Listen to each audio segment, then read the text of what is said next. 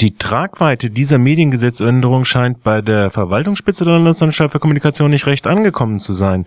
Die Veränderung der Hierarchie der Förderzwecke, nämlich dass nicht kommerzielle Radios und die Medienpädagogik gefördert werden sollen, aber die Technik nur gefördert werden kann, äh, wird die Landesanstalt vor eine grundlegende Änderung ihrer Förderpraxis stellen. Sagt der Geschäftsführer von Radio Dreieckland, Michael Menzel.